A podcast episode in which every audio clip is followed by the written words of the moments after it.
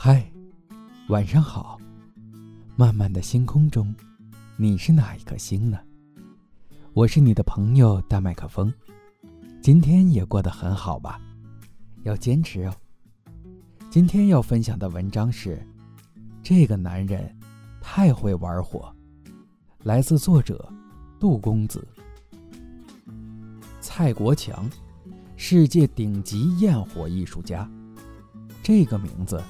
在国内似乎无人知晓，可在其他国家，他的名字却无人不知。多数人最早听见蔡国强这个名字，应该是在2008年北京奥运会，他用29个大脚印震撼了全世界。2015年，惠屿岛海边，福建泉州，6月15日清晨4点45分。历时约一百秒，他再次一搏，把天梯献给百岁奶奶和家乡作为礼物。点燃引线，一条五百米的金色火焰梯子嘶吼着拔地而起。燃放当天，奶奶因为病重无法到达现场，只能通过视频观看。蔡国强在奶奶面前，就像一个渴望得到嘉奖的孩子，笑得合不拢嘴。阿嬷，您的孙子很棒啊！从一九九四年的英国巴斯，到二零零一年的上海，再到二零一二年的洛杉矶，他的希望曾一次又一次落空。只有在泉州，这一把连接地球和宇宙的天梯，才是真正的艺术巨制，而非一场令人惊叹的奇观。天空是他的画布。火药是他的画笔。当天空与焰火碰撞，铸就了一个特别的画作。由天梯绽放的六十秒，看完火药发展史的一千两百多年。蔡国强用烟花走向了世界，却又把最好的作品留给故乡，留给家人。泉州这个城市太信风水，也太信看不见的世界。蔡国强就是从这里出发，所以他的艺术一直都在寻找与看不见的力量之间的关系。这其中似乎有某种隐喻。小时候在家乡酝酿的梦想，兜兜转转还是在家乡实现了。天梯燃烧的那一瞬，蔡国强内心升腾起一种神圣感。火焰烧到顶端后，又从底部开始向上熄灭。整个梯子好像送上去了，这种时空流动很有神奇感。泉州有句土话：“云朵很高，足足有五百米。”蔡国强的天梯也有五百米长。如果把梯子做短一点，也许计划会更早实现。对五百米的坚持无关乎任何艺术考量，只来自小时候种下的一个念头。如十三幺对于蔡国强泉州生活的回溯，泉州成为理解蔡国强艺术绕不开的地方。蔡国强说，自己与焰火的缘分似乎是命中注定的。福建地区很多民俗节日和婚丧喜庆，都免不了要放鞭炮，包括他奶奶，家里以前也是做火药生意。从小，蔡国强对火药更敏感，感受力更深刻。最初的实验是从自家院子开始。蔡国强把画布铺在家里的大厅或院子里，撒上火药，将它点燃。当时他想，火药应该会有自己的归属，因此很想看看究竟是什么结果，画布会烧成什么样子。结果。蔡国强的奶奶一看到起火，就拿起门厅的脚垫，不容分说地盖在火苗上，火焰瞬间熄灭。那一次，我才知道，除了点火，还要灭火。火药除了放之外，还要靠压、靠收。它的魅力在于控制和反控制。被控制下的硝烟形成了不同的烟熏机理。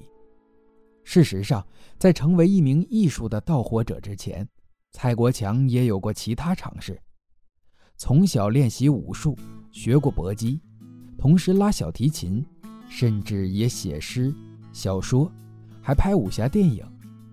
比起绘画，火药这种更加自由大胆的表达，给了蔡国强彻底的释放和解放。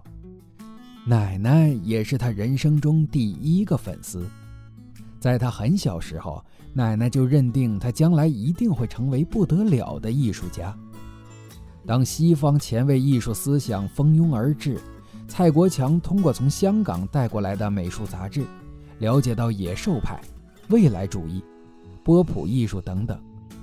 正是这扇门，让蔡国强产生了一种禅宗般的顿悟：原来艺术可以乱搞。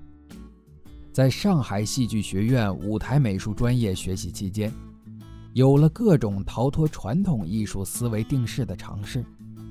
他不满足于用笔画画，一会儿把油彩和稀了，用电扇在画布上吹出绘画机理；一会儿又用火来烤画布，观察油画被火烤过后的艺术效果。快毕业时，蔡国强找到了秘密武器——火药。他尝试着用火药在宣纸上爆破，留下图案。蔡国强说：“少年时的第一次远行。”始于翻看父亲书架上那一大叠《史记》，书里一代代人在漫长时间和广袤土地上发生那么多波澜壮阔的历史，让他不自觉地上了行舟。离开上海后，蔡国强的下一站是日本。一九八六年，蔡国强赴日本求学，他精心挑选了多张自己的火药爆破画，重达百斤。带到日本寻找机会，在日本的朋友总跟日本人说，这个年轻人来日本一定会爆炸。然而这批火药画在东京问者寥寥。日本艺术界的人对他说：“你画画很努力，但是你永远无法超越毕加索。”带着不甘，他离开东京，前往福岛县的海边小城盘城。在那里办起来展览，从较小的村镇起步，直到走向世界。如今看来，这一农村包围城市的毛氏策略，或许在蔡国强成名路上起到了很大的作用。一九九一年初，在东京举行的原初火球展，成就了蔡国强的大爆炸。他把自己平时各种稀奇古怪的想法，都通过炸在大屏风上呈现出来。就此，蔡国强开始发展为了不可忽视的蔡国强现象。但或许是出于对当代艺术中心的向往，1995年应美国邀请，蔡国强到了纽约，向蔡国强发出邀请的亚洲文化协会。帮助他实现在美国内华达原子弹基地炸一小朵蘑菇云的计划。很快，蔡国强便在纽约炸出了影响。此时，蔡国强已不满足于将爆炸的美局限于画布这种一维空间内，他要在三维空间内彻底将爆炸成为艺术。一九九三年，他曾回国创作《万里长城延长一万米》。为外星人所做的计划，在长城的终点将火药一直铺进沙漠里。当远处的火车渐渐靠近，蔡国强点燃引信，火舌随着火车的轰鸣蔓延开来，一直插进荒芜的沙漠。这次燃放成了蔡国强的经典作品之一。蔡国强的火药，黄永兵的纸浆艺术。古文达的中国简词和徐冰的鬼打墙拓印，被并称为海外四大金刚。但金刚并不怒目。蔡国强是射手座，让人想起电影梅兰芳的台词：“谁要毁了梅兰芳这份孤独，谁就毁了梅兰芳。”他悠悠地说：“小时候那个梦其实是不存在的焰火晚会，它只会在你的心里。”在不同的地方影响你的艺术。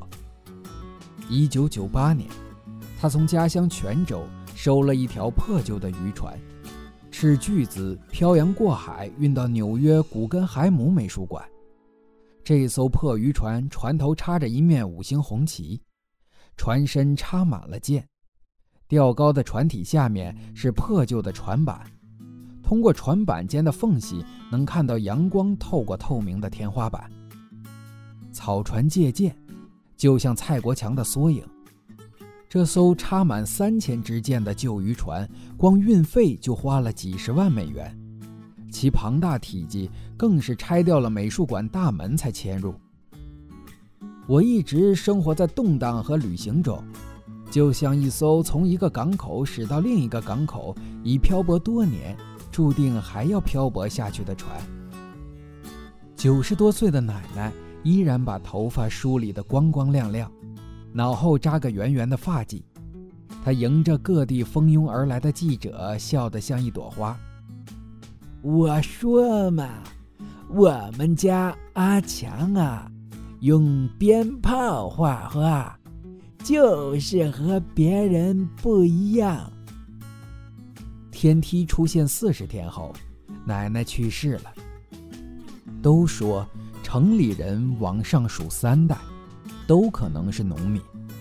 二零一零年的开馆展，一场农民达芬奇，记录了多位令自己备受启迪的农民冒险家们以天马行空的发明创造来追寻梦想的故事。农民的创造背后，蕴藏了更多手工的质朴与个人的情感的投射。在他的眼中，有时这或许比那些标准化推算而出。追求实用与理性的事物更为贴近“艺术”一词。蔡国强说：“八十年代末我出国时，中国人在外国人看来都不是城里人，都是农民，因为曾经是社会的底层，可以说是从千人万人中杀出来，具有极度的韧性和忍性。”心底里总有一种对于生存、对于事业原始的狂热和恐惧，这是其他年代的人无法理解也无法比拟的。二零一四年，蔡国强在上海做过一次个展《九级浪》，其中一项最重要的环节就是在黄浦江边进行一次白日焰火，放了大概十分钟，搞得上海老百姓们都以为发生了什么大事儿。从现场的效果看，的确很震撼。在众目睽睽之下，他将猛烈的爆破转化成美丽的文化事件，从而获得包括威尼斯双年展金狮奖、美国欧伯特艺术奖等重要艺术奖项，以及有艺术界的诺贝尔奖之称的日本皇家世界文化奖的终身成就奖。他不仅成为了首位获得该奖项的中国籍艺术家，也是有史以来该奖项最年轻的获得者。十年前，北野武主持的一档节目，邀请蔡国强作为第一期嘉宾。北野武去纽约见蔡国强，蔡国强邀请北野武在自己创作的垂死的向日葵上画一个向日葵，北野武大笔一挥。一个笑脸就此诞生。几年后，意大利佛罗伦萨，蔡国强的个展《花曲》，蔡国强在乌菲齐，北野武画的笑脸就在其中。蔡国强今年六十四岁了，可他一直玩烟花，玩了一辈子。在烟花尽情爆炸折射出的火光中，我看见一具垂垂老矣的躯体中，还住着一个活蹦乱跳的孩子。许知远问他：“觉得自己最厉害的地方是什么？”他回答：“浪漫，一个男孩子的浪漫。”拿下北京奥运会的项目，他击败了李安、张艺谋和文化部，理由是他们觉得我很幼稚。自1989年起，他用烟火爆破给外星人讲述地球的故事，也给地球人描绘外星人的大脚印。他面对所谓艺术，就像一个孩子面对烟花，只是玩具。艺术的重要性就在于它的不重要。二零零零年巴以冲突，蔡国强想在耶路撒冷的七座山上做作品。某天傍晚同一个时刻，七个山头同时发出爆炸声，随后人们看到七个火球慢慢升空，成为七朵巨大而美丽的烟花。耶路撒冷是一座美丽但战乱频发的城市，在蔡国强看来，当人们听到爆炸声会十分恐慌，但当他们回头看到远方出现的却是美丽的烟花时，心里会产生极其复杂又生动的感触。这个傍晚，爆炸产生的不是毁灭，而是美丽。不过，这个计划蔡国强至今还未实现。好了，今天的分享就是这样，感谢收听，朋友们晚安，我们明天见。